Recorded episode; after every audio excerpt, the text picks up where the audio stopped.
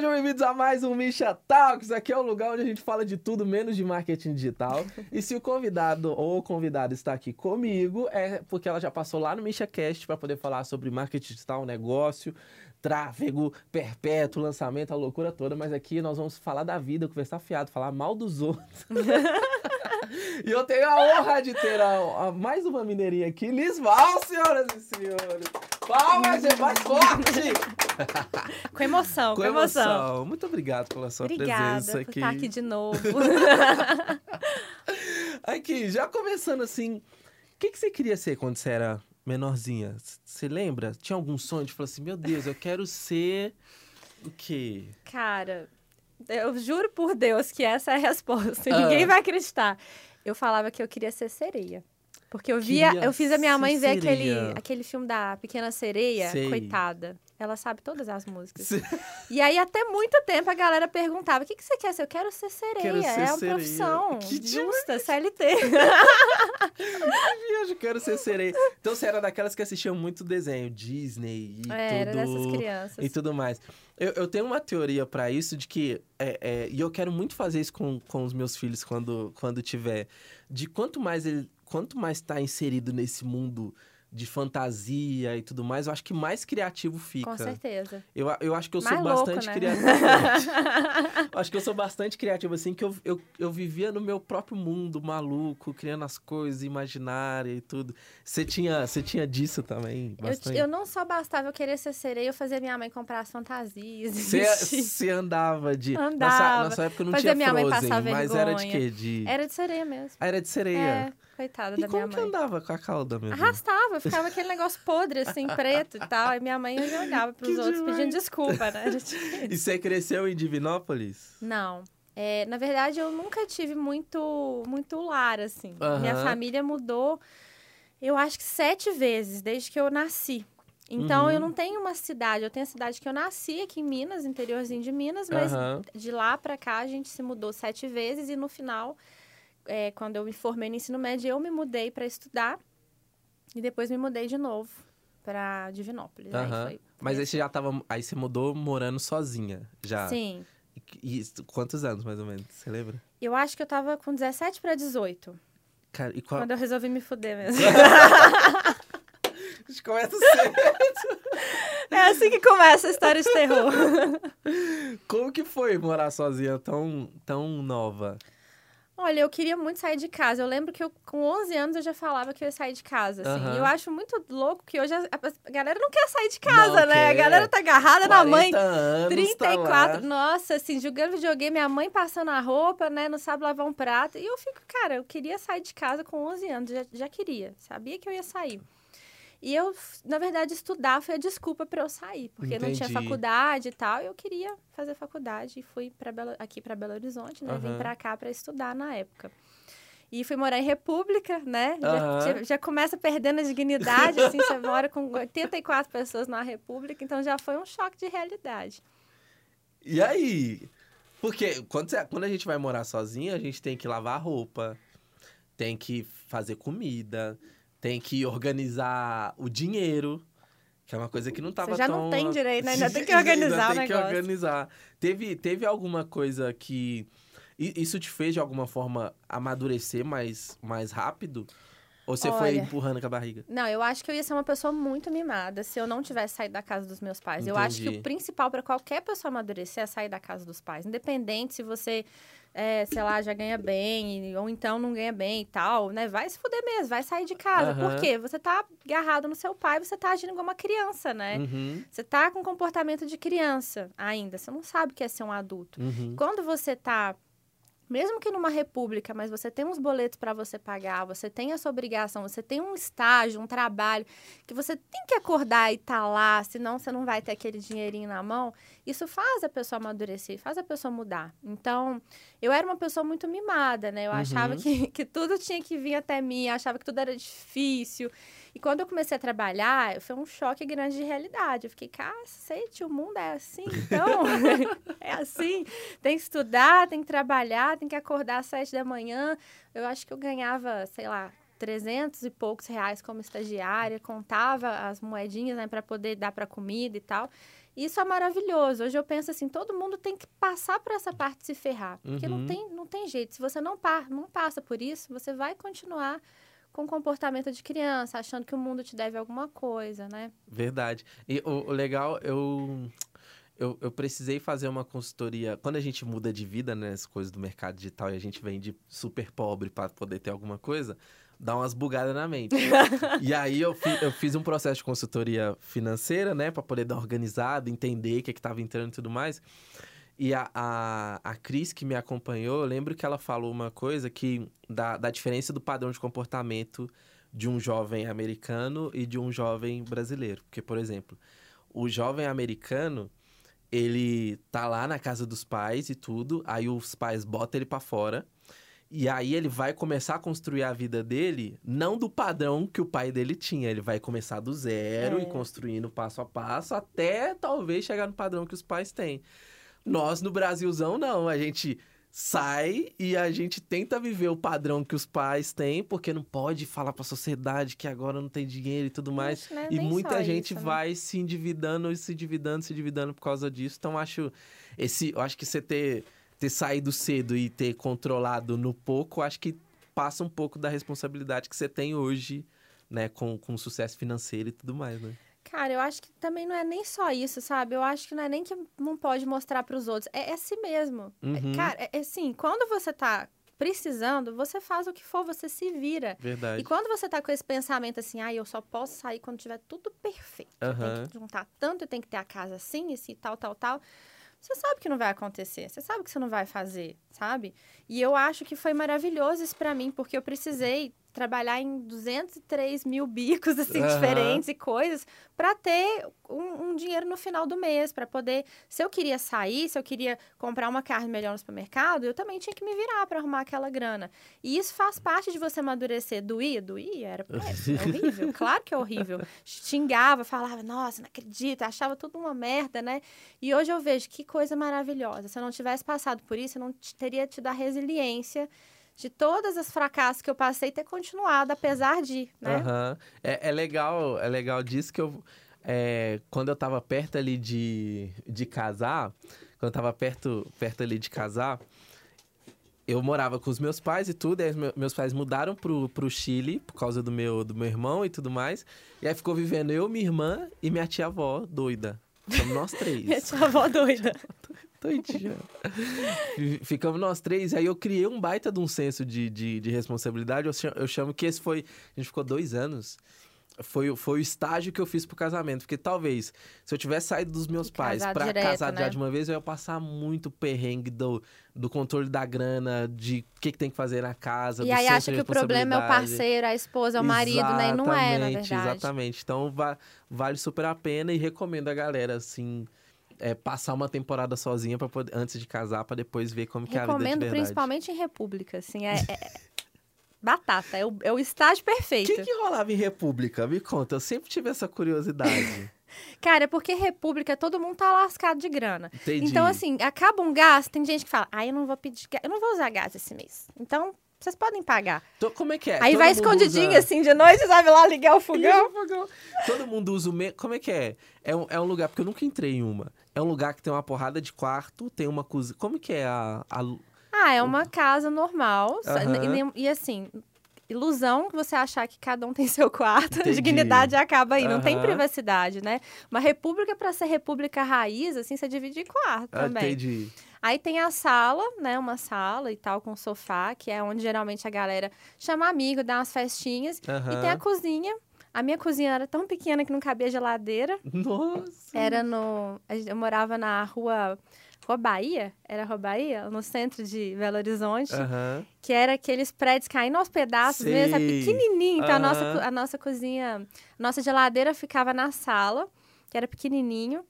E é assim, cara. E aí fazia revezamento de limpeza, essas coisas É, assim. cada, cada dia, um, uma, né, na semana, um limpa a casa, semana de um, semana de outro.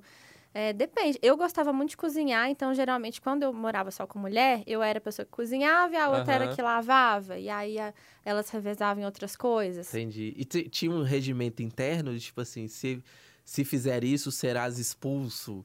Ou se tinha, ou, ou Cara, era bem não, política não, da não tinha, boa não tinha. É, não, não tem, né? Ainda mais adolescente, assim, todo mundo é anarquista, acha que tudo, tudo era assim, ah, vamos lá, vamos fazer, vai dar certo. E no final não dava certo nada, né? Era só Entendi. treta. Entendi. E como e o que que aconteceu pra você poder sair de lá? Ou você já saiu de lá pra poder casar e tudo mais? Eu saí pra poder casar eu e o Leandro, mas Aham. assim, eu queria muito sair de lá. Muito, muito, muito. Nossa, é. Por isso que eu falo, é o estágio ideal, porque você tem que ficar incomodado com a sua Uhum. situação. Você tem que procurar uma situação melhor. E a gente, na época, não tinha condição de alugar um apartamento só nós dois. Então a gente Aham. continuava. Eu continuava na República, ele estava na casa dos pais dele. E a gente já queria há muito tempo e não, não tinha como pagar. E foi aí que a gente começou a se mover, entendeu? A Aham. pensar em empreender, a estudar outras coisas, a tentar ter um trabalho melhor. E é por isso que quando a gente sai direto da casa dos pais para um casamento, alguma coisa com a vida toda pronta, a gente não, não consegue amadurecer essa Aham. parte, sabe? A gente não consegue criar essa, essa casca grossa dessa resiliência. Aham. E como que vocês se conheceram? A gente, a gente se conheceu no Jack, aqui em BH. No Jack Rock Bar? Aham. Ah, e aí, como é que foi? Então, eu tenho uma amiga que ela fala que ela tem mais de um metro e meio, mas ela tem menos. Já começa assim. E o Leandro, vocês não estão vendo ele aqui, mas ele tem dois metros de altura. E aí ele chegou pra mim, lá no Jack, é, e perguntou pra mim assim, falou, eu aposto que essa amiga sua tem menos de um metro e meio. Eu comecei a rir, porque eu sei que ela sempre mente que ela tem mais. Ela vai me matar quando eu vi isso, que ela tem mais de um metro e meio, ela tem menos.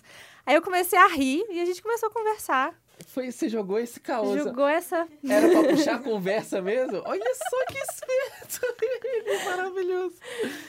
E, aí? E, Ah. aí, e aí a gente começou a conversar em três minutos, ele tentou me beijar, eu falei, como assim? Eu não te conheço, quem é esse? Espertão ele. Ele olha assim, não é três, não, foi tipo Ousado. cinco. Falei, não, mas eu queria, mas eu ficava assim, não, tá, tá muito, ce- muito cedo, não é bem assim que funciona. E aí a gente ficou conversando durante a noite, e depois, no final da noite, aí eu deixei ele me beijar. Falei, agora você pode. E essa época, porque quando eu conheci a minha, minha esposa, não existia o WhatsApp ainda. Não. Era SMS ligando e tudo mais.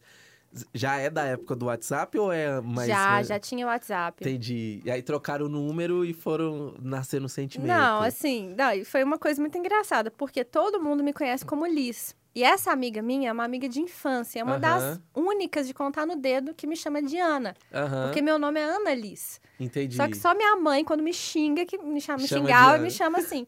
E ela me conheceu na escola, me chamava de Ana.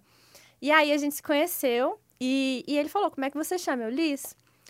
E a minha amiga a noite toda, né? A gente, todo mundo bêbado, me chamando de Ana ou Ana. Aí ele, quando ele me chamou no WhatsApp, ele falou assim: Oi, Ana. ah, mas você mentiu seu nome pra mim. O que, que mais você não mentiu? Aí eu eu falei, não acredito que esse ordinário tá falando que eu menti. Eu mandei a foto da identidade pra ele. que viagem. Leandro sendo exposto totalmente aqui hoje. A cara do melancólico quando é exposto. Que demais, que demais. Daí for- vocês ficaram quanto tempo até, até juntar tudo e falou, vamos viver Até junto o resto da mudar, vida? né? Foram dois anos. Dois anos. Do- e, e aí, nesses dois anos, você já tava no mercado digital ou ainda não? Não, aí, aí começou o perrengue, né? Porque aí a gente percebeu, primeiro, que a gente tinha que ter dinheiro para alugar um apartamento. O Leandro, Aham. designer, eu social media. Então, assim, duas profissões, uma mais lascada que a outra. e a gente olhava, olhava aqueles apartamentos na JK, sabe? Que Aham. era só um... Quer arredar pra frente? Isso, arredar mais um pouquinho. Ah, eu agora. Vou- eu só pedi pra arredar pra frente. É que quando chega no Talks eu fico pra trás, É, né? a gente pra fica conversar. assim, todo relaxado. relaxado. Essa Ah. cadeira é muito gostosa, vocês não imaginam. Se deixar, a gente deita. A gente olhava aqueles apartamentos, tipo da JK, assim, que tem um Aham. quarto só pra Nossa, tudo. aham. E, e a gente juntava, assim, contava as moedas e não, não dava pra pagar ainda, não era. A gente não tinha condição de morar junto. E aí, a única forma que a gente pensou, na época, foi ir pra uma cidade interior, que é a cidade que a gente mora até hoje. Então, a gente foi pro interior, não porque a gente queria, mas por necessidade, sabe? O aluguel lá era mais barato. Aham. E, e aí a gente pensava em se mudar, né? E começar um, um- empreender. A gente sempre quis empreender e Uhum. não dava muito certo. A gente pensou que não, agora vai dar certo, alugar mais barato. E aí a gente mudou para Divinópolis assim. É, no início a gente pensava em abri um- uma empresa de fotografia. A gente trabalhava com fotografia de casamento na Aham. época e tal. E só que assim, era aquela coisa, né? A gente achava que estava estudando, que estava empreendendo, que estava aplicando, mas na verdade era aquela coisa de abrir e assistir três aulas por dia, Entendi. de um tanto de gente achar que aquilo era empreender, sabe? Uhum. Não é. É um excesso de um acúmulo de coisas. E no início a gente muito iludido, foi pra lá e tal, achando que ia dar certo e deu tudo muito errado. Aham. Aí começou a apertar, a grana começou a apertar. E eu falei assim, quer saber, vamos começar a vender comida, né? Acho que isso aqui vai dar certo. Cada hora era uma coisa. Aham. Vou vender comida, vamos fazer uns marmitegs aqui saudáveis, vou vender e tal. Vamos. Então a gente começou a fazer isso. Aí a gente começou a vender uns marmitex para poder pagar as contas. O Leandro, coitado, entregava de bicicleta. Nossa, tem um morro lá em Divinópolis, que é um morro tão desgraçado, que toda vez que a gente passa de carro, o Leandro fala: Esse era o morro que eu subi. Batizou. Esse era o morro que um dia eu subi, assim, no sol para entregar o marmitex.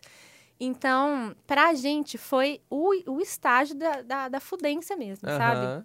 essa época que a gente mudou e que a gente estava 100% assim por conta de pagar as contas empreendendo. Porque quem já tentou Entendi. empreender e voltou para a CLT sabe o A tanto que que isso é. dói, Verdade. o tanto que é ruim, né?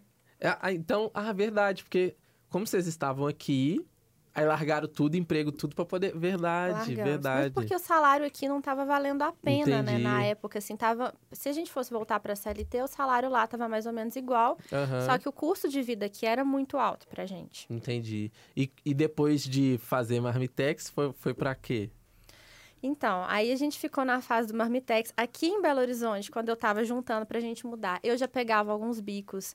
É, eu trabalhava de recepcionista, trabalhei no Jack, no, Aham. no Lorde, nesses lugares de, de recepcionista, trabalhei como babá. Lá em Divinópolis, o, o, o bicho apertou. Então, às vezes, eu fazia faxina para um parente, para outro, para alguém que indicava. É, para complementar esses, ma- esse Marmitex, a gente fez um negócio bonitinho, como se fosse um restaurante. Tinha gente que ligava e falava, onde que é a fábrica? Porque era tudo bonito, a gente trabalhava com... Aham. Ele era designer, né? Eu já tinha a manha de social media, então a gente Verdade. fez o perfil crescer rápido e tal. E olha só, não, tinha, não atinava na época, né? Que eu podia fazer alguma coisa para marketing mesmo. E então foi assim, a gente. Aí o negócio do restaurante, né? Foi ficando difícil também, não estava dando muito bom. Uhum. A gente tirava, assim, um- uns 600 reais por mês, num mês bom. E eu falei, puta merda, o que, que eu vou fazer? Caramba, é o aluguel é pouco. 1.100. Nossa, faltava só mais um pouquinho. Porque a gente ainda alugou um lugar com a esperança de que ia ser nosso estúdio de fotografia Aham. e tal. Então a gente se fudeu muito bonito, assim, muito redonda. e aí o Leandro é, teve que voltar para a CLT. Na época, o que ele encontrou foi um emprego onde ele ganhava em uns 1.200, Uhum. sem carteira assinada, sem equipamento, ele tinha que levar o computador dele. Uhum. Era na rodovia, ele pedalava de bicicleta e tal. E essa foi uma época muito trash, muito difícil, assim. Eu falo que, primeiro, pra mim, porque eu tava 100% dependente dele, da renda dele, então eu sentia assim, nossa, esse cara não vai aguentar ficar comigo, ele vai me deixar. Todo dia eu falava, eu vou acordar, ele vai me deixar, coitado. Ele tá carregando a gente nas costas, e a gente não tem como pagar as contas, ele tá num emprego que ele não gosta, eu ficava sofrendo, sabe? Aham. E eu vejo que muita gente. é, eu tenho muita mulher que me escreve assim: nossa, eu sou dependente do meu.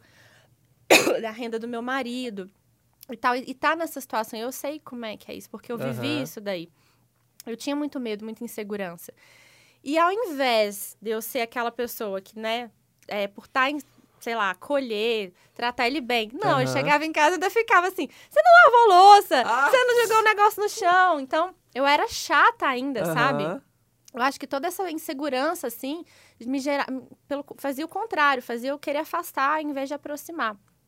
E foi nessa pegada aí que eu comecei a falar, cara, eu, eu tenho que fazer alguma coisa, porque eu tô ficando dentro de casa, tô sendo a chata no pé dele, Aham. é, não tá dando certo isso daqui. Foi difícil pra gente desistir de mais um projeto, né? Porque é mais uma pessoa falando, ó, tá vendo aquilo Aham. lá que você fez? Então, quando eu desisti do... Tinha do- disso, da, da galera. Da... Teve alguém que falou quando vocês saíram de BH, foram para pro interior para poder empreender. Teve alguém do ciclo social falando, tipo, ah, não, vocês estão vocês estão loucos, não sei o que lá, Não, com nesse isso. sentido não, mas quando eu falava assim, ah, eu sou, sei lá, trabalhava num, num emprego estável aqui, aí falo que vou largar pra ser fotógrafa. Aí a galera fala, nossa, Aham. Ok. Aí depois, fotografia não deu certo, vou abrir um restaurante. A pessoa, nossa, coitada, a gente não sabe nem que rumo toma. Aham. Então eu tinha isso, né? E quando, no caso do restaurante, a gente teve que divulgar e tal. Então foi um balde de água fria Aham. ter que fechar aquilo depois de seis meses, assim, mais ou menos. E aí, quando eu fechei, eu voltei para a CLT, que para mim foi, assim, a pior parte de todas. Eu, não, para mim, podia fazer o que quiser, mas não queria voltar para a CLT. Aham. E quando eu voltei para a CLT, eu voltei a ser social media, trabalhei em agência, tal, cuidava de umas 12 contas, assim, é, em agência. E eu percebi, assim, cara, eu, eu posso pegar alguns clientes de social media, né? Aí foi outro Uhum. fracasso da minha vida. Ah, aí deu ruim também. Aí eu falei, vou pegar uns clientes de social media aqui, né, Ah. e tal. Só que, como a gente estava conversando lá no papo de marketing, o iniciante, né, o, o Uhum. coitado iniciante, ele, ele gosta de, além de ser fudido, ele se fode mais. então, o que, que, eu aconteceu? pensei? Bom, Ah, meu patrão cobra 1.200 aqui para gestão de redes sociais, ah. eu vou cobrar 400. Aham. Aí eu vou pegar, gente, eu tô feita, todo mundo vai querer, tá baratinho, né, Aham, e tal. Pego 10, tô ganhando 4 Tô mil. ganhando 4 mil, olha que beleza e tal. Aí, o que, que a gente faz? A gente bota a pastinha debaixo do braço, vai no sol, né? Batendo Aham. empresa em empresa. Oi, vamos lá e tal. Então, eu ficava prospectando a galera e cobrando muito barato. Então, o pessoal não me conhecia. Não tinha autoridade nenhuma, porque eu não tinha perfil. Não tinha Isso nada. lá Lá... ainda. né? em Divinópolis. E, e- e tinha alguma resistência, porque, por exemplo, é, a cidade é do interior, então acredito que nem todo mundo tinha essa visão de internet ainda, ou, ou já tinha. Eles tinham no sentido assim, ah, eu tô com preguiça de... Vou ter que postar nessa porcaria. Entendi, Alguém tem que postar entendi. pra mim. Aham, Sabe? Eles tinham meio que isso. Eles não queriam aparecer de forma nenhuma. entendi. O típico cliente de social media, assim, quem, Aham. quem já foi social media sabe. E aí, eu pensando que ia cobrar barato, ia lá e me lascava, né? Porque eu não tinha um Instagram pra mostrar, eu Uhum. tinha o portfólio do que eu fiz pra outras pessoas, fiz de graça, assim, pra ter um portfólio. Aham. Mas eu não tinha autoridade, né, cara? Se você não tem autoridade, você não, você não vai vender. Se você vender, você não vai vender porque a pessoa gostou de você. Ela vai Aham. comprar pelo preço. E aí você vai escravizar sua alma pro demônio Verdade. né? Verdade. Então, assim, na prática, é aquele cliente que você não quer, porque ele não confia em você.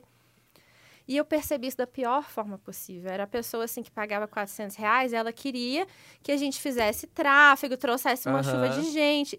E eu ficava assim, cara, eu só devo ser... Não faço ideia, que, né? O que, que eu vou fazer, assim? Aham. E eu não sabia também como dar limite, né? Muito nova. E, e aí eu fui só me lascando mais. E eu, né, ao mesmo tempo, CLT, pegando esses clientes, né? Tentando fazer a Uhum. corda bamba toda. É, tinha mês que eu consegui tirar, assim, um mês sucesso, eu tirei 5 mil reais. Ah, Nossa, eu tô muito rica. Tô estourado. Só que eu ralava muito. Eu ficava assim, era domingo, era madrugada. Ai, a legenda saiu com não sei o que, ai, tal coisa. E como eu falei, eram clientes que não confiavam em mim, então eu Uhum. sempre estava refém ao que eles queriam. Sempre tinha que mudar tudo. Então era um cliente que me dava trabalho por cinco, Entendi. sabe? Era muito mais leve os clientes do, do meu, do meu patrão na agência. Você chegou a ter quantos clientes? O pico, assim, você lembra? Ai, eu acho que foi uns cinco, Uhum. fora os que eu tava também, né? Ah, acho que mais. Acho que quando a gente tirava, uns 5 mil reais junto com a CLT, talvez eu tinha uns seis já. Aham, Ou tinha umas pessoas que a gente fechava foto também, né? Já... entendi. Era o pacotão da alegria, era tráfego, era foto, era, era alma vendida, era reunião Era- presencial. Nossa, nossa. reunião presencial Era gente ainda. que falava, não gosto de fazer depósito, vem aqui receber o dinheiro na mão, aí tinha que Nossa, pegar ônibus pra ir lá. Deus, Que loucura. Era bem trash, assim. Que loucura. E aí, nesse meio tempo todo, eu fui convidada a dar aula, Uhum. né? Lá no, no, para uma graduação técnica no Pitágoras. E eu falei, ah, beleza. Já era monitora na faculdade, gostava. Isso que eu ia perguntar, você estava nesse processo de terminar a faculdade e eles te convidaram ou foi um convite aleatório? Não, foi assim, eu tava estudando aqui em, em Belo Horizonte. E eu Aham. tava no meu TCC já. E quando a gente resolveu mudar, eu vi que meu diploma não tava valendo porcaria nenhuma. Aham. Eu, eu fiz quatro faculdades e eu não busquei o diploma de nenhuma, nem da que eu poderia buscar, eu busquei. Aham. Porque eu vi que a agência tava nem aí que me contratava, né, pra social media. Eles queriam meu portfólio, eles queriam resultado. É verdade. E é o que a galera não entende hoje em dia, E, né? e hoje, acho que cada vez mais tem ficado assim. As pessoas estão nem aí pro. Eu já, eu já Quantas pessoas já te ver- perguntaram? Qual diploma você Nenhuma. tem? Então. Nem na- eu já trabalhei em agência também de publicidade, nem Sim. na agência perguntou se, se, se já tinha. É muito mais pela competência, pelo, pelo desembolo da- das coisas mesmo do que. E eu fiz jornalismo, então já, acho que até hoje não é preciso de Aham. diploma, né? E eu, quando eu me toquei nessa, eu falei, cara, o que, que eu tô fazendo aqui? Quant- Quantas é, dessas quatro, qual foram? Foi jornalismo? O que mais? eu comecei fazendo direito Aham. E eu, eu até quase terminei o direito. Do direito eu fui pro jornalismo, aí minha família falou, meu Deus do céu. É, mas é fodida mesmo. Ah, não, largar direito pra jornalismo é, é pedir, é pedir pra falar E aí, mal. ao mesmo tempo que eu transferi, eu tinha dúvidas, assim, ah, eu gostava muito de ler, eu falei, cara, eu vou fazer letras, vou fazer jornalismo, e eu vou fazer os dois, vamos fazer os dois e trabalhar junto, vamos Aham. fuder direito, Nossa, vamos. Aí eu fazia duas nem vida. faculdades e fazia um estágio ainda. Aham. E aí eu entrei nas duas faculdades ao mesmo tempo, obviamente não consegui ficar, Uhum. né? Então continuei no jornalismo e na hora que eu tava, quando eu tava no jornalismo, um dia alguém me falou assim: "Mas o jornalismo ele se complementa muito com a publicidade. Se você tem as duas faculdades, o seu patrão vai te pagar mais". E eu caí nessa lábia. Aí E eu aí fui fazendo matéria das duas ao mesmo tempo. Que loucura, meu Deus do céu. É bem- loucura. Bem assim, papo que acho que a maioria dos jovens cai nesses é papinhos verdade, aí, né? é que você vai estudar o resto da sua vida. É verdade. Eu lembro quando eu, eu, eu formei publicidade e propaganda também, né? E tinha muita gente na minha sala que fazia jornalismo junto, porque tinha muita matéria que dava pra ir É. eliminando, justamente pra ter, ah, vou ter o, o diploma de jornalismo, de publicidade, pra ganhar mais, trabalhar no jornal, nada. não Se sei você o quê. escreve um e-mail errado e tem lá jornalismo, não adianta nada. Não adiantou de nada, total. nada. E aí virou a, a loucura acadêmica, aí você começou a dar aula. Como que foi começar a dar aula? Então, é, Você já tinha dado aula antes? Alguma eu sempre amei dar aula, só que eu nunca atinei, que, sabe, aquela coisa do nicho que a gente fala, né? A gente gosta de uma coisa e a gente não se toca que a gente gosta daquilo. Quando eu fazia direito, eu fazia estágios, né? Estágios em lugares, assim. Uhum. E também fazia o estágio interno da faculdade ao mesmo Eu sempre fiz muita coisa ao mesmo tempo. A monitoria, que era Aham. assim, você faz um... Pelo menos onde eu estudei, a gente tinha um- uma prova que se você, se você passasse, você era o monitor daquela matéria e você era remunerado. Aham. E eu passei em duas monitorias. Eu gostava muito de- desse rolê, assim, de passar nas coisas e, e trabalhar e fazer. E aí, é, a monitoria você acompanha o professor e você, tipo, dá aula particular ou substitui ele em alguns dias que ele não pode dar aula. Você vai lá, ajuda a galera, né? Dá uma Uhum. aulinha, assim. Eu gostava muito disso. E foi até por isso que eu larguei o direito. Eu sentei um dia com meu professor favorito e falei, cara, eu gosto muito de dar aula. E, e eu vou estar aqui para dar aula. Vou fazer direito para dar aula. Esse curso chato, cacete, que tem que estudar Igual um de- você que tá aqui. Então, foi tipo isso que eu falei pra ele. Eu falei, cara, eu, eu não- sabe, eu- se eu fosse fazer direito, eu queria fazer um concurso. Agora que eu descobri que eu tô aqui pra dar aula, eu vou estudar algo que eu gosto pra dar Uhum. aula. E foi assim que eu saí. Então, lá em Divinópolis, quando eu fui chamada pra dar aula, né, a primeira vez, eu fiquei muito feliz. Tipo, era 20 reais a hora, Aham. sem é, direito a transporte e tal, pelo que eu me lembro, sem... Não lembro se tinha alimentação, acho que também não. E era 20 reais a hora, mas eu fiquei extremamente feliz. E lá, é, eu fui dar aula de marketing para esse curso, essa graduação técnica. Então, eram alunos muito jovens, eram adolescentes, assim, que estavam... Geralmente, tinham acabado de sair do ensino médio, queriam já emendar um emprego, ou então estavam formando, né? E, e eu descobri que eu amava muito isso, que eu, que eu adorava fazer aquilo, sabe? Foi a primeira vez, de- entre todas as coisas que eu fiz na minha vida, que eu olhei e falei, putz, isso aqui é muito, muito bacana, né? Eu Aham. sentia em todos os meus empregos CLT e tal, que eu não estava fazendo alguma coisa porque eu gostava, eu estava fazendo por dinheiro, Dinheiro. sabe? Eu nunca tinha sentido preenchida, assim, Uhum. então, apesar do salário ser baixo, né? Era do caralho tá lá, era muito Aham. legal. E eu via que as apostilas estavam muito atrasadas e eu queria ensinar coisas para os meninos, assim, que eu já usava com os meus clientes de social media. Aham. Então, foi muito bacana, porque tinham pessoas na, na sala, né, que vendia bolo na, em escola, assim. Entendi. Tinha umas, umas, umas coisinhas assim que eles faziam. Eram pessoas que elas não tinham uma condição de estar já numa faculdade particular, então elas foram para a graduação técnica. E eu vi que isso estava fazendo diferença na vida delas, sabe? Elas estavam chegando e falando, nossa, professora, eu vendi mais. Nossa, eu fiz, fiz aquilo lá e deu certo. E isso foi muito legal. Isso foi me realizando bastante. E aí, quando a turma formou, é, eu tinha um Instagram que eu não mexia, que é esse até hoje. Na época eu não mexia, eu tinha 200 seguidores. E eu vi aquele bando de moleque começando a me seguir. Aham. Me seguir e tal. E, e eu deixei, assim, não sabia, né? Deixei eles lá. E eles me começaram a falar: Nossa, professora, por que, que você não faz as dicas que você dá aqui pra gente no seu perfil também? A gente vai assistir, a gente vai acompanhar e tal. Então, partiu inicialmente deles. E eu, olha só, a enrascada que eu ia. Eu estava procurando para fazer um mestrado. Aham. Então, eu ia passar mais alguns anos, ia ter que tirar dinheiro do cu, vamos dizer assim, para poder Que pagar o loucura, negócio. E- porque eu era super acadêmica. Isso na minha eu ia falar, cabeça. é muito acadêmica, estudiosa. Na minha tudo mais. cabeça era mais faculdade, era, era pós, era mestrado. Aham. Era só isso, não tinha outro jeito, sabe? E eles falaram isso, eu, tá, beleza, eu vou, vou continuar, vou fazer aqui. Realmente, quando eu vou apresentar lá para os clientes de social media, não, tá, não tem nada no meu perfil. Vou começar a trabalhar isso aqui, ver o que, que dá. E foi aí que eu, para estudar, para trabalhar um pouquinho no perfil, para vender serviço de social media, que eu comecei a, a entrar um pouquinho no marketing. Aham. Eu não sabia o que era lançamento. Eu, eu procurava, assim, é, descobri que tinha gente que trabalhava com curso online e tirava um pouquinho. Aham. Eu, eu tirava 1.500 como social media, mil reais como professora e ralava pra cacete. Né? Ainda tinha os clientes para atender de noite, que eram os Aham. freelas que eu fazia. Então eu ficava assim, gente, se eu conseguir tirar 3 mil aqui dando aula, vai ser muito foda. Minha vida tá feita. Aham. E, e foi assim, aí eu pesquisei lá e vi aqueles cursos ensinando você a criar curso, essas coisas, nada a ver com lançamento. E comecei a fazer. Foi assim que eu comecei a entrar. Que Eu loucura. nunca soube que era um mercado tão lucrativo, sabe? Aham. O que me moveu não foi isso. Boa. E aí, eu tô muito curioso pra poder saber, porque você vai lá, começa, tava na correria pela grana, fez lá o, o- o primeiro lançamento que não deu bom, mas no segundo você botou 300 e voltou quanto que foi? 25 mil. Como que foi olhar?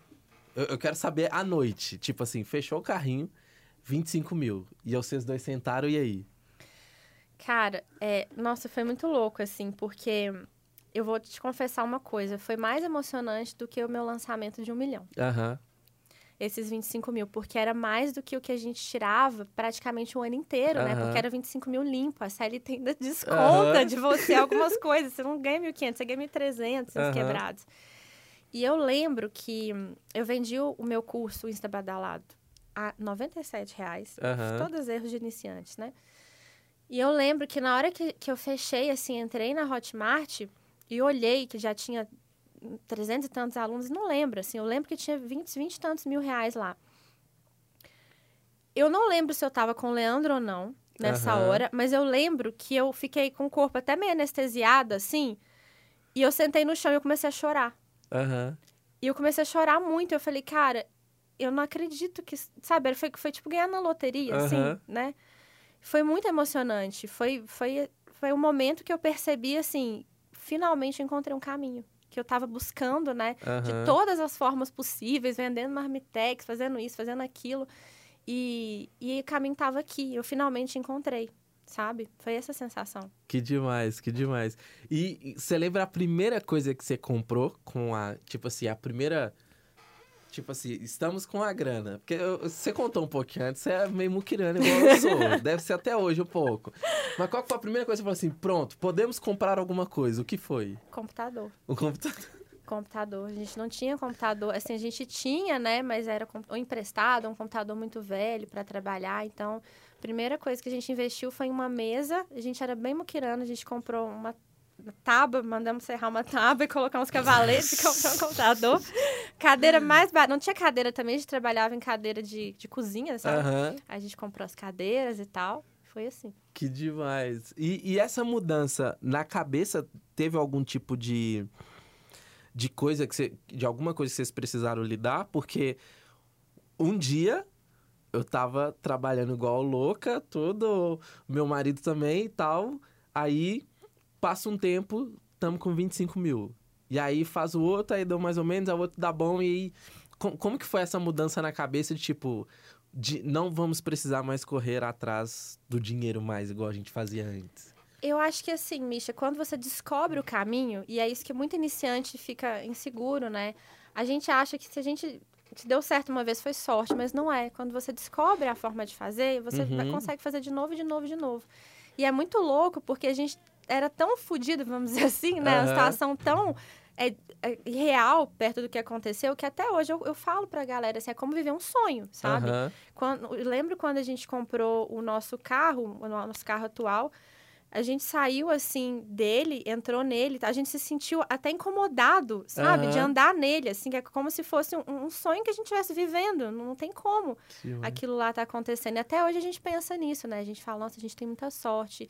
É, a gente saiu de uma situação e foi para outra completamente diferente. E hoje eu vejo que não é sorte, sabe? É também um pouco da gente arriscar.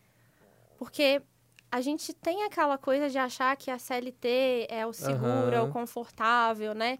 É, e quando, na verdade, não tem nada de seguro e confortável ali Verdade. né? A gente tá vivendo no automático, numa vida no automático. E eu sentia isso. Eu sentia que eu tava literalmente vivendo uma vida que eu achava que era uma vida normal, Uhum. que aquilo era aquilo lá mesmo, e, e não tinha como sair daquilo. Eu falava pra mim mesma, assim, até para algumas amigas próximas, que eu era uma pessoa que não ia dar certo profissionalmente. Eu já tinha aceitado. Aham. Eu falava, olha, eu nunca vou dar certo profissionalmente. Eu trabalho porque eu tenho que pagar meus boletos, eu sou bem feliz nisso que eu faço, e é isso mesmo, e eu vou para o emprego chorando no ônibus e tá tudo Aham. certo, sabe? Para mim era isso. Caramba, que, que demais. E aí, é, ó, eu, eu também tive. A, a emoção das primeiras vendas foram muito maiores do que o primeiro milhão, o quinto, Sim. décimo, as coisas todas. Porque eu acho que tem muita uma questão de envolvimento do caramba, funcionou. De, de ligar aquela chave e falar assim: caramba, se isso aqui continuar se repetindo, eu nunca mais vou precisar correr atrás de, de, de dinheiro, ficar igual maluco e tudo mais.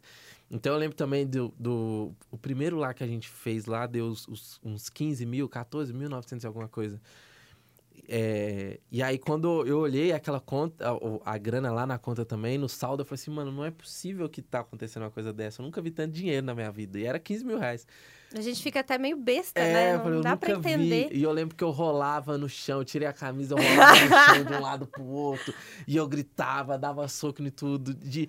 de... É porque eu, eu venho de um. De um. De uma construção de tipo. Vou dar certo, vou dar certo, vou dar certo. Mas tudo que eu tentava dava errado. É, não, não foi isso. Não foi isso. Não foi isso. Não foi isso. Aí quando Agora vai, acertou, não vai. Isso. E quando deu, quando acertou, é, é tipo aquele eureka, é isso. É. Achei. Então é, é uma sensação muito mais forte do que o primeiro milhão e tudo mais, porque o resto vai virando consequência do, do, do trabalho.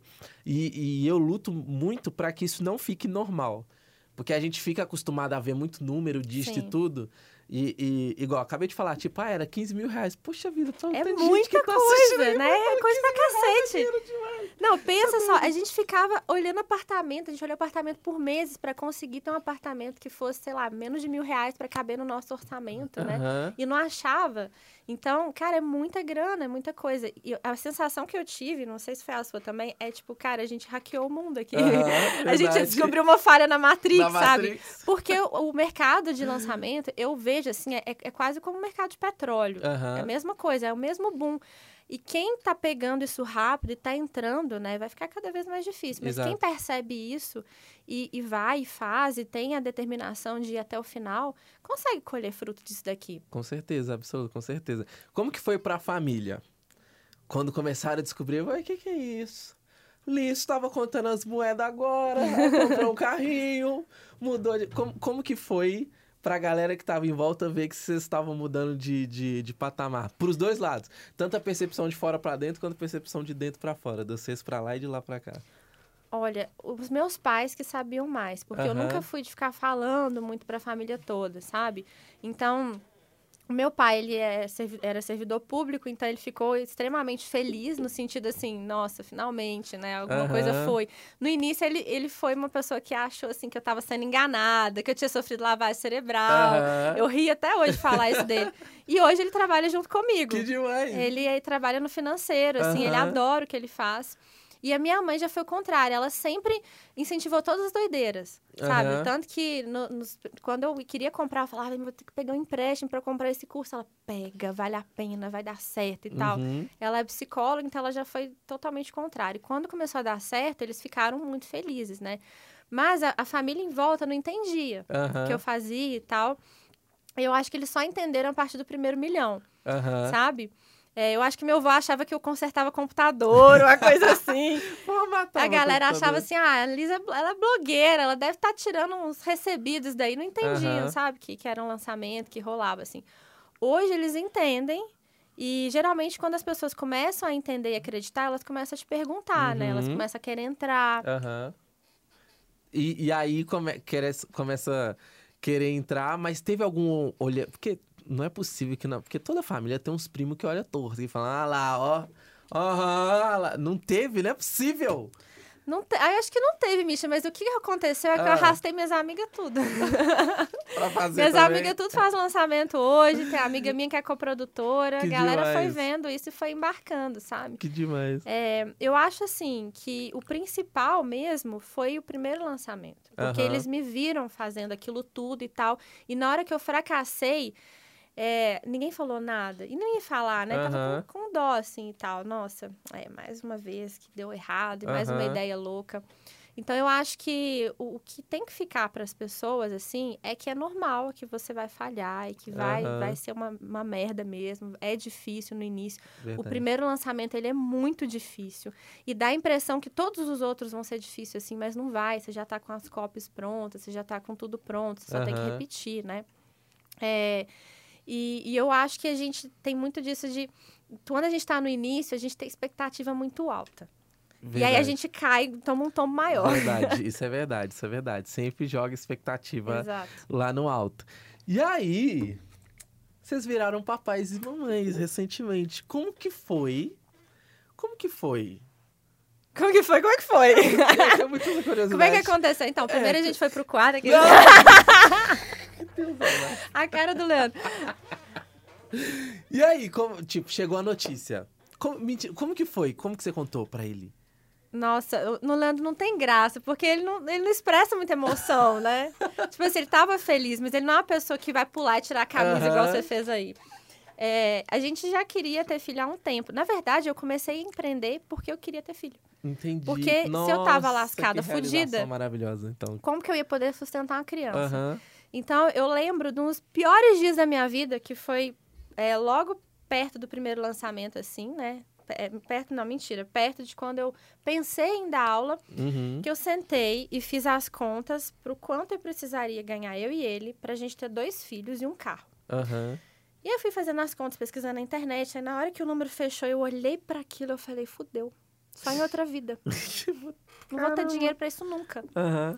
E foi aí que eu vi que eu precisava procurar alguma coisa, qualquer coisa, sabe? Aham. Eu entrei, assim, na, na, na questão de dar aula por isso. Que eu vi, ah, isso aqui é mais rápido que fazer um mestrado. Aham. Graças a Deus. Eu não fui estudar mais, né? Estudar mais uma vez. E aí a gente viu, e, e eu acho que isso significou muito, porque na época o cálculo que eu fiz era 20 mil reais. Aham. Quando eu abri a Hotmart e eu vi aqueles 20 e poucos mil, eu acho que aquilo, sabe? Eu falei, cara, olha só. Olha, é o mesmo valor, mais ou menos, Aham. né? E aquilo me emocionou demais, assim. E, e então, quando a gente começou a tentar, eu tenho resistência insulínica, que é tipo pré-diabetes, então eu tenho dificuldade Aham. em engravidar, tive que fazer tratamento. Então, o Manuel, ele foi muito esperado, sabe? Eu Aham. queria muito ser mãe, assim. E desde que ele nasceu, né? Quando eu tava grávida, eu fiz oito lançamentos. Eu Aham. acho que foram oito lançamentos. E a galera me falava muito assim, nossa, você é, não vai conseguir quando o bebê nascer, eu quero ver como é que vai ser e Aham. tal, né? Aí depois que ele nasceu, eu continuei fazendo lançamento. Fiz um lançamento no primeiro mês dele de vida, inclusive. Aham. E, e assim, é, isso é muito, muito louco, é muito emocionante, porque eu tô lá em casa, do lado dele, e tô trabalhando, né? O berço dele tá do lado do meu escritório. Ele chorou, eu vou lá. E isso aí, gente, não é questão nem do dinheiro do lançamento, né? Não é, não é nem questão do dinheiro, é você tá aproveitando da pessoa que você ama, você tá lá do lado deles. Hoje eu e o Leandro trabalhando um do lado do outro também, né? Não Aham. tinha que pegar a bicicleta e sair lá pra rodovia e voltar. É, é, é muito, é muito incrível isso. Que demais. E o que que teve de perrengue de mãe de primeira viagem, assim? Olha, eu acho que as pessoas elas não imaginam o quanto é difícil você cuidar de outro serzinho, né? Aham. É, é bem complicado. E claro que hoje eu tenho condição para ter uma cuidadora, mas eu preferi não ter uma pessoa full time. Então, hoje eu tenho uma pessoa que dorme lá de madrugada para eu conseguir dormir a maioria das noites. É, mas eu fico com ele ah, durante o dia todo. Então eu tenho que remanejar o trabalho e ficar com ele. E o que, que eu precisei fazer? Que eu acho que todo mundo que tá pensando em ter filho ou tem filho e não consegue trabalhar, que eu recebo muita mãe falando assim, cara, eu não consigo conciliar a maternidade e meu trabalho no digital. Inclusive, teve uma pergunta. Vamos dar o, mérito à pessoa que teve uma pergunta dessa aqui. Quer ver? Deixa eu abrir. Porque ela mandou a pergunta e a gente vai dar o mérito aqui, ó. Quer ver? Deixa eu abrir aqui. É a. Cadê ela? É a. Cadê? Cláudia Lemos Oficial. Como conciliar maternidade com empreendedorismo? Cláudia Lemos. Pois é. A verdade é que não, não é uma coisa assim como conciliar a maternidade e o empreendedorismo. O que você tem que pensar é que a sua criança, ela requer rotina. Uhum. E a maioria das pessoas tem preguiça de fazer uma rotina com a criança. Eu Aham. falo preguiça porque dá trabalho pra cacete. Aham. Pra fazer o menino dormir no berço foram duas semanas de muito esforço, de voltar, de pegar e tal. E hoje em dia tem gente que é muito da vibe de não, tem que deixar, tem que fazer o que for. Deixa a criança no ritmo dela, no tempo dela. Eu sou co- totalmente contra isso. Aham. Eu acho que se você deixa a criança ditar o seu ritmo de vida, né, você também não vai ter qualidade de vida e, consequentemente, não vai ter de trabalho e ela também não vai ter Aham. né? Porque isso não é bom para ela. Então, o que desde o início a gente está tentando fazer, né? É, é- o mais difícil é criar uma rotina para ele. A rotina de dormir, horário de dormir, horário de tomar banho, horário de passeio, horário de brincar, horário de mamar. E é difícil. Com, com bebê pequeno é difícil mesmo. Aham. Mas, quanto mais você vai tentando e vai sendo disciplinado de fazer isso de novo e de novo, uma hora a criança entende, uma hora ela acostuma a dormir no bercinho Uhum. né? É, ela entende que aquele momento é o momento do banho e ela já tá esperando o banho para ela dormir cedinho, aí você tem um tempo mais de trabalho. Sem rotina, não tem jeito. Né? Tudo a gente cai na gestão de tempo. Interessante isso, é interessante. Uma coisa que eu pergunto sempre para pais recentes, que é uma curiosidade que eu tenho. Como é, entender para que, que o bebê tá chorando se ele não fala? É, é muito louco isso. Existem vários é, é tipos de choro. intuição? Não. É intuição? Não? É, é, nossa, é estudo. E eu, e eu tenho muito assim, eu gosto muito de estudar, né? Eu depois que eu descobri o digital, eu descobri que não precisava fazer quatro faculdades. então eu fico o dia inteiro ouvindo um curso aqui e ali. É, tem vários macetes. Então, tem vários tipos de choro que o bebê faz. Né? Tem um, um- um choro, assim, geralmente que é mais fininho. E aí a gente vai pegando. Um choro mais Aham. fininho é de fome. Quando tá com o rostinho... Isso é cada criança, tá? Cada Aham. criança é diferente. Tem os sinais de sono da criança, né? Quando ela começa a ficar com sono. Tem criança que boceja, tem criança que coça o olho, tem criança que pega na orelha, tem criança que fica que nem o meu com a sobrancelha vermelha, o olhinho vermelho. Aham. E começa a achar a brincadeira ruim. Uhum. Aí você já sabe que tem que levar pra dormir, senão daqui a pouco tá chorando. Então você vai interpretando, assim. Você vai Que virando um intérprete isso. de bebês, Que entendeu? doido, que doido. Eu jurava que tinha uma, intuição que nascia internamente e não. fala a partir desse choro. A par... Que viagem, não. a é galera isso. gosta de romantizar, Gosta, né? Essa que é a verdade. Não é bem gosta, assim, gosta, não. É verdade, verdade. Chegando já aqui pro, pro, pros finalmente, duas coisas aqui antes. Uma coisa antes da gente entrar no, no nosso perrengue digital aqui. A gente viu, né, e eu te acompanho já há um tempo, que você usa muito a questão do Harry Potter e tudo mais. Onde que surgiu isso pra você poder colocar junto com a sua tribo? Surgiu essa doideira, é, né? Foi de quê? Você era apaixonada com Harry Potter? O que que era? Não, eu era uma criança bem apaixonada, mas eu não sou fã fanática. Isso surgiu dos meus alunos, da minha audiência. Veio deles primeiro. Nesse segundo lançamento que deu certo, né, que é na minha turma, eu lembro que eu trouxe coisas da sala de aula. Então, eu sempre fui uma pessoa que tudo que eu fazia na sala de aula que deu certo, eu trouxe para o digital, porque eu vi que os cursos não tinham isso na época. Então, quando a pessoa entrava, inclusive é uma dica muito boa para quem está lançando curso, fazer isso dentro da turma. Quando a pessoa entra, ela tem que se comprometer. Uhum. Então, a forma que eu, que eu tenho de fazer eles se comprometerem, né, quando eles entravam, assim, no grupo, era escrever no grupo. A primeira coisa quando a pessoa entra é que tipo de aluno você vai ser. Você vai ser um aluno X, um aluno Y, né? E eu não tinha uma comparação para falar do aluno estudioso. Aí eu falei, pô, eu vou usar Hermione. Todo mundo sabe que a Hermione é, é estudiosa. Aham. E aí eu falava, você é um aluno tal ou você é um aluno Hermione? Escreve aqui. Aí o que, que é o Hermione? Ele faz todas as atividades, ele Aham. tal, ele vai até o final. E ele ainda ajuda os colegas dentro do grupo. E aí todo mundo queria ser Hermione. Até quem não queria ser Hermione falava, eu sou meio Hermione. então ninguém queria falar que, que era o outro, entendeu? Que não Uhum. ia fazer as atividades. A pessoa se compromete no início. E esse negócio pegou.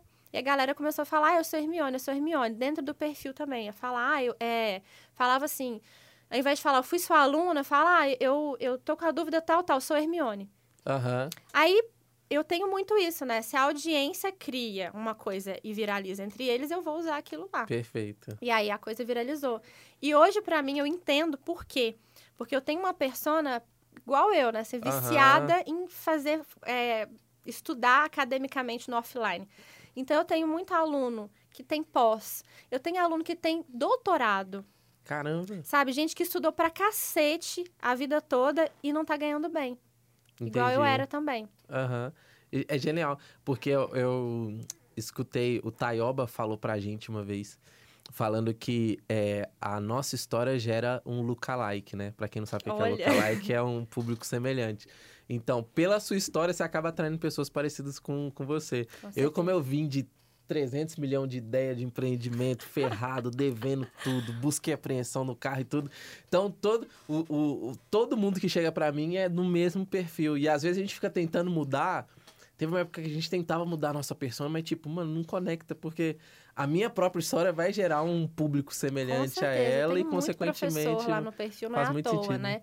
E, e assim, e isso é muito emocionante, porque eu falo que você perguntou de família, e geralmente quando você fala que quer ser professor, a galera já fica assim, putz, Aham. a profissão de propósito mesmo, né? Porque para dinheiro não tem verdade, jeito. Verdade. E é muito emocionante ver um monte de professor rico no Brasil, pela Verdade, primeira vez. Verdade. Né? Não só professor, mas todos nós somos professores, né? Exatamente. O, o mercado de lançamentos é o único mercado que permite um educador ganhar o mesmo salário que um juiz. Exatamente. Isso é muito louco. Isso aqui demais. Boa percepção essa. Sensacional, sensacional. Bora pro perrengue do digital? Ai, meu Deus. Bora! Ai, meu Deus. Cê, pra quem não sabe o que é o perrengue do digital, ela precisa contar alguma história de algum perrengue que ela passou, seja nos lançamentos, no mercado digital ou na vida toda, já que ela viveu uma vida loucamente, desde a República Ah, então até tudo mais. aguardando esse momento pro primeiro Esse lançamento, é o- fudido. O que, que aconteceu? Qual, qual, qual, qual história você tem pra gente? Nossa Tem que ser um Senhora. perrengue pesado, Não, o pra primeiro gente chorar lançamento. junto. Prime- Não, per- mas tem que ser perrengue do marketing. Não, tanto faz. Pode ser da vida também, tanto faz. Ai. Um pra gente chorar junto e falar, não é possível. Não, eu acho que o primeiro lançamento foi muito trash. Foi, por quê? Porque, assim, eu já vinha de muita coisa que eu tava fazendo, tentando ser algu- alguém na vida, né? Aham. E eu tinha muita, é, eu tinha muita vergonha, assim, de já estar mais velha e, e, tipo, cara, cada hora tá numa profissão, cada hora tá na faculdade. Eu, eu tinha vergonha de sentar na mesa de família e a galera, eu tinha medo deles me perguntarem assim, e aí, como é que tá seu trabalho? Pergunta isso não. Sabe? Nossa, até Aham. fugia do assunto. E, então, assim, eu tive vários momentos difíceis, né? Aham. Eu acho que um dos momentos que foi um dos piores, que foi perto de fazer esse lançamento, e a minha mãe não sabe disso, foi que a minha mãe, ela não tinha plano de saúde. E ela ficou doente, eu não lembro o que, que ela teve e tal. Foi uma coisa que não foi, não foi uma brincadeira. E ela precisou ir pra UPA, Uhum. porque ela não tinha plano de saúde. Aham. E naquele momento, eu fiquei assim, cara, eu não tenho como pagar um médico ou um plano de saúde pra minha mãe. Uhum. E isso me deu, assim, um sentimento muito ruim, sabe? Muito de fracasso. De, tipo, eu, eu, eu senti, assim, que eu tinha que fazer alguma coisa para mudar aquilo. E foi aí que eu embarquei de cabeça no digital, né? Tinha acabado de perder emprego, tinha acabado de... de... Os clientes que eu tinha de social media para piorar tinham encerrado comigo. Nossa. Foi tudo de uma vez, assim, foi uma avalanche. Aham. E, e eu lembro que eu fiquei com uma renda só da fábrica que eu trabalhava. Uhum. Eu ganhava, acho que 1.500 lá e ganhava 1.300 com os descontos. E aquela época foi, acho que uma das piores, porque eu passava por situações tipo essas, né? Eu não fui uma pessoa que a minha família não tinha dinheiro, minha família tinha grana. Só que eu quis sair cedo de casa e meus pais foram muito inteligentes, porque meu pai, na época, né, falou assim: é, não, agora você se vira. Aham. Sabe? Que é bom que ele fez isso. Verdade. Então, eu escolhi aquilo e eu ficava amargamente arrependida, de, mas, não, mas não voltava, não queria Aham. voltar. E eu tava na fábrica na época e a gente tava passando muito aperto, né? Tanto por questões nossas, né? Como outras, essas questões que aconteciam. E eu lembro que eu, e aquele emprego, assim, era muito é, difícil para mim. Era muito difícil trabalhar lá. Era muito difícil pegar um ônibus e sair de lá todo dia. Eu lembro que várias vezes eu, eu entrava no banheiro, assim, para respirar, sabe? E começava a chorar. Tipo, uhum. cara, eu olhava no espelho e falava, tem que ter outro jeito, tem que ter outra solução. E eu não esqueço que eu olhava no espelho e eu falava assim, se eu encontrar uma solução, eu vou ensinar para as pessoas. Porque ninguém merece passar por isso que eu tô passando. Caramba. E não saber uma saída. Então, é, eu acho assim, você e eu hoje, né, a gente não tá aqui mais por dinheiro, a gente Verdade. não precisa disso, a gente tá muito realizado com o que a gente faz. E eu vejo essa pessoa que eu era em cada um dos meus alunos, sabe? Eu adoro trabalhar com quem tá começando por isso, porque a mudança de vida é muito radical, é né, Verdade. Misha? E, e eu lembro, assim, que o que mais me marcou naquela época, que foi quando eu, eu tive esses momentos, né, esses, esses dias, assim, que eu tenho que mudar isso aqui radicalmente eu ficava até o final da fábrica fechar para poder passar na cozinha para pegar pão. Porque a gente tinha direito a um pão só. Uhum. Então a gente não podia comer dois. E aí, todo dia eu ia, esperava tudo fechar, era a última a sair para poder pegar um pão a mais para tomar de café da manhã para economizar. Uhum. E um dia desses, né, que eu fui fazer isso de pegar o pão lá e tal, alguém viu e contou para minha supervisora e ela me chamou atenção. E eu me senti muito humilhada, sabe? Eu senti assim, é, não que ela esteja estava errada nem uhum. nada, mas eu senti assim, poxa, velho, é um pão, sabe? Olha o que, que eu tô passando para pegar um pão aqui. É, isso, isso não é a vida que eu queria, isso não foi o que eu sonhei, sabe? Eu estudei tanto, eu sentia muito isso. Nossa, eu estudei tanto, eu gosto tanto de estudar. Por que, que a coisa não acontece, sabe?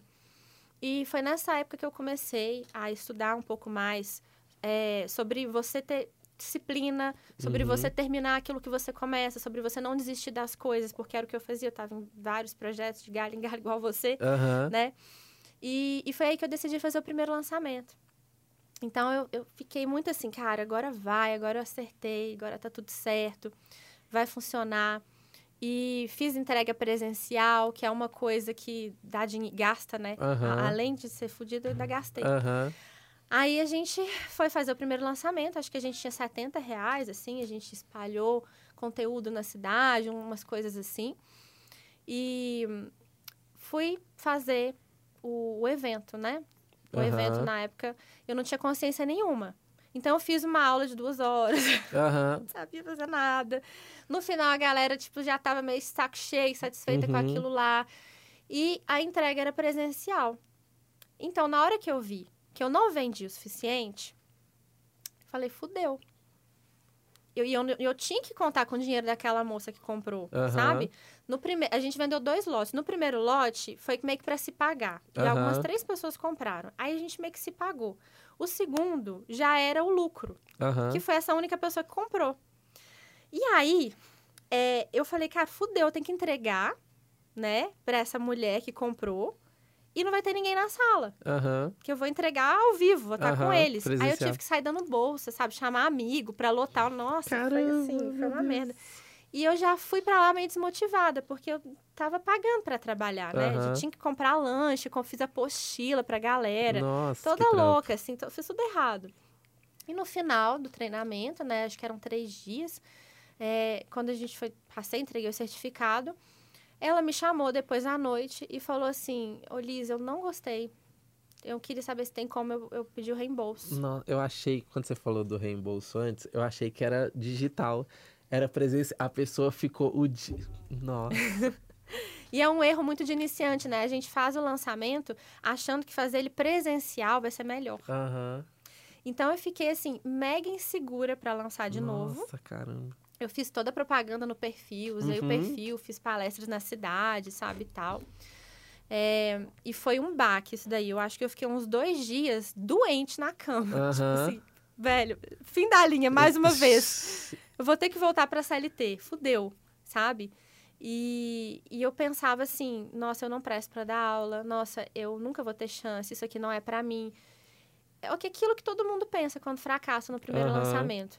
E eu não lembro, assim, o, o que, que foi que me fez sair disso, sabe? Uhum.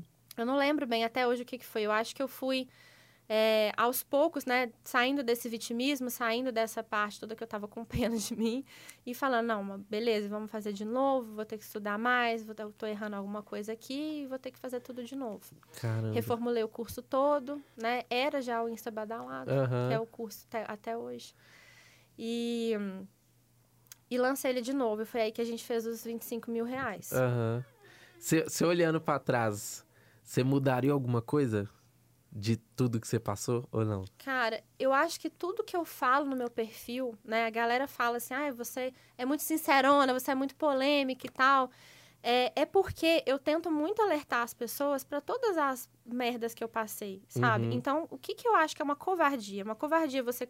Vários cursos de marketing ensinam isso.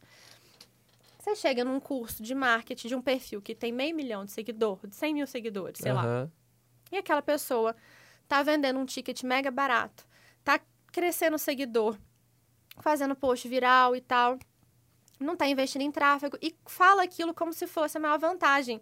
Porque Aham. eu lanço orgânico. Aí a galera compra a ideia de que é assim. Uhum. Porque eu faço lança... eu faço e-book, venda 97 reais e você pode.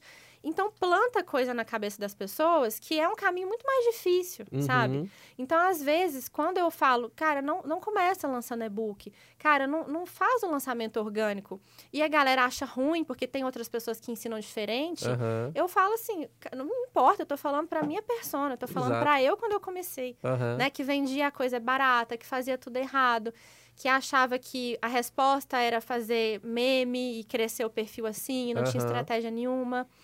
Então, eu acho que hoje o que eu tento muito é fazer esse papel mesmo, Aham. sabe? De, olha, não vai por aí. Não vai dar bom. Maravilhoso. Maravilhoso. Cara, eu tô impressionado até agora com o reembolso presencial. Nossa! Não, e acabou que não deu o reembolso. Eu não dei, eu tive que contornar, eu dei uma mentoria pra ela, só pra ela, individual assim. Deu tudo certo, ela teve resultado, depois comprou o curso digital, Uhum. gostou, entendeu? Virou aluna. Caramba, Foi um final Deus. feliz no final Graças a Deus.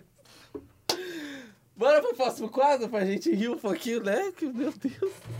Fiquei doído com essa parte agora.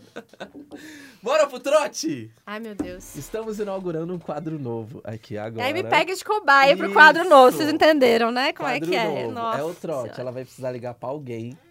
Nós temos algumas palavras aqui que vocês. Quem tá ouvindo vai ver. de- Vai ver, não, né? Quem tá ouvindo, é, a gente fala as palavras depois. E você que tá aqui assistindo, eu vou mostrando aqui na frente da câmera as palavras. Mas é basicamente ela vai precisar ligar pra alguém e contar alguma história que tem que. alguma narrativa Ai, com começo, Deus. meio e fim, enfiando as palavras que a gente vai colocar no meio. Fechou? Ai, tá. Vamos já ver sabe quem vai atender. Quem que você vai ligar? Já. Eu acho, que, eu acho que eu já sei pra quem vai me atender. É. Nós temos aqui. É que você tem que, você tem que ligar primeiro. Eu tenho que ligar e ver a palavra depois? Lógico! Que aí Puta merda. é Nossa improviso. Senhora. Tá. É isso. Eu vou tentar ligar pra Beca, porque ela pode ser que ela me atenda. Eu acho que o resto não vai atender. Vamos ver então. Bota no Viva Voz. Ela é coprodutora. Então, peraí. É só Ai, nós mesmo pra Deus do fazer umas coisas dessas, gente. Aí vai que você liga e não tem crédito, né? lá de São Paulo. Vamos lá. O que, que eu tenho que falar com ela? Eu tenho que ficar.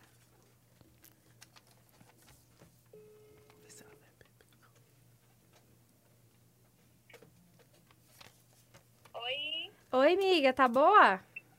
tô boa, sempre boa, e tu? Tá apertada com o lançamento? É sempre, né? Já virou até rotina, nem olho mais pro dia normal, um dia comum na vida do crente. Na vida do crente. Que dia que você abre carrinho? Qual, né? Acabei de fechar um, acho que eu abro um agora no começo de novembro. Tá. Deixa eu te falar. Eu desliguei uma reunião com a equipe pra te atender. Ai, meu Deus, desculpa. Daqui a pouco tá fazendo testão no Instagram pra me xingar. Claro que não, eu sou sua maior hater, mas é só na vida, não na, na rede social, não. Aqui, queria falar um negócio com você.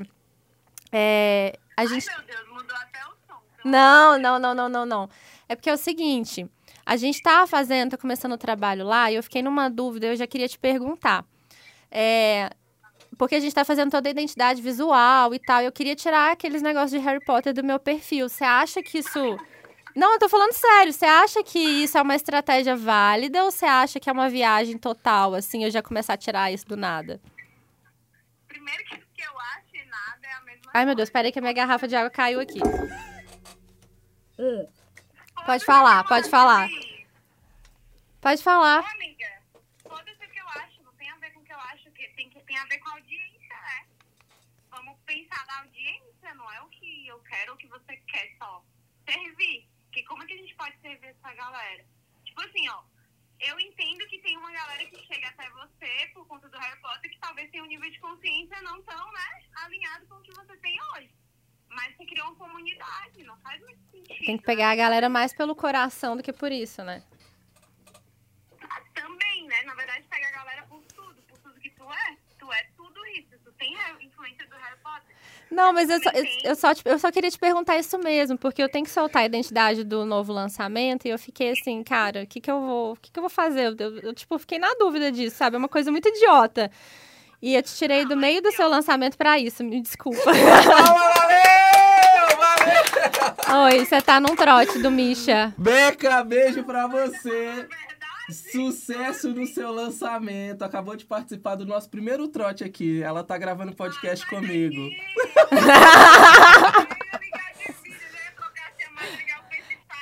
Eu vou, fa- eu vou falar seu arroba pra galera seguir, porque aí vale os dois, três minutos de interrupção. Oh, não, mas você não interrompe, você tem acesso livre na minha vida. Oh. Obrigada, viu, amiga? Obrigada, beijo pra você. Beijo, Bom Beca. lançamento. Coitada. Agora vocês seguem lá, arroba Bora. Beca Leitão. Pode Beca seguir. Leitão, pra quem tá ouvindo, foi textão no Insta. Esse a, a entrada sua de textão no Insta foi maravilhoso. Harry Potter, Se vira nos 30, velho. é, garrafa de água e coração. Maravilhoso, valeu demais, maravilhoso. Palma mais uma vez. Nós temos Palmas pra quem passou vergonha ao vivo. Agora nós vamos pro nosso último quadro. pra encerrar, agora é bate. é Mais uma bate-bola. vergonha, não. Não, agora não. Agora é, agora é Eu vou bate-bola sair daqui sem com dignidade, gente. Vocês não estão Exatamente, esse é o entendendo. objetivo. Agora é o bate-bola com Misha. Bem Ah. Marília Gabriela. É, respondeu com a Tem primeira peruca coisa. Cadê a peruca? Onde que eu botei? Tá lá, tá longe, né? Volta. Poxa. É, Eu queria peruca. Você. Com um trote desse, mereceu a peruca. Eu vou falar uma palavra e você tem que falar a primeira coisa que vem na cabeça. Tá bom? Estamos aqui, ó. com Liz Fals. Ai, meu Deus. Outra palavra? Calma. Outra Isso. palavra? Não, você vai responder. Só que com uma Ai, palavra ai, só. ai. É bate-bola, tipo, rápido. Então, tipo, Tá. sei lá, família. Aí você fala, não sei o que lá, não sei o que Uhum. lá, entendeu? Pode ser? Um animal que não seja doméstico. Leão. Leão. Por quê? Por quê? Porque eu, eu vejo o leão como símbolo de coragem. E eu acho que essa é uma, é uma característica importante que a gente precisa ter. Ok. Eu não vivo sem. Eu não vivo sem comida. Chegou demais de comer. Quando a gente viaja, a gente fala assim: nossa, esse lugar vai ter coisas pra comer. Vamos pesquisar os restaurantes. Maravilhoso. um sonho. Cara, um sonho. Eu acho que eu realizei esse sonho esse ano, que eu tinha um sonho muito grande de ter alunos que batessem milhão. E eu, eu é muito louco pensar que eu realizei esse sonho. Esse sonho nós tivemos três pessoas que bateram um milhão. 7 em 30, 7 em 12, dois 7 em 30, um 7, alguns 7 em 12, na verdade. Aham. Então, isso foi um sonho bem, bem interessante. Ó, um sonho meu pessoal, eu acho que eu... O Leandro vai olhar assim, mas eu acho que eu quero ter quatro filhos. Bicho. Você topa, Leandro?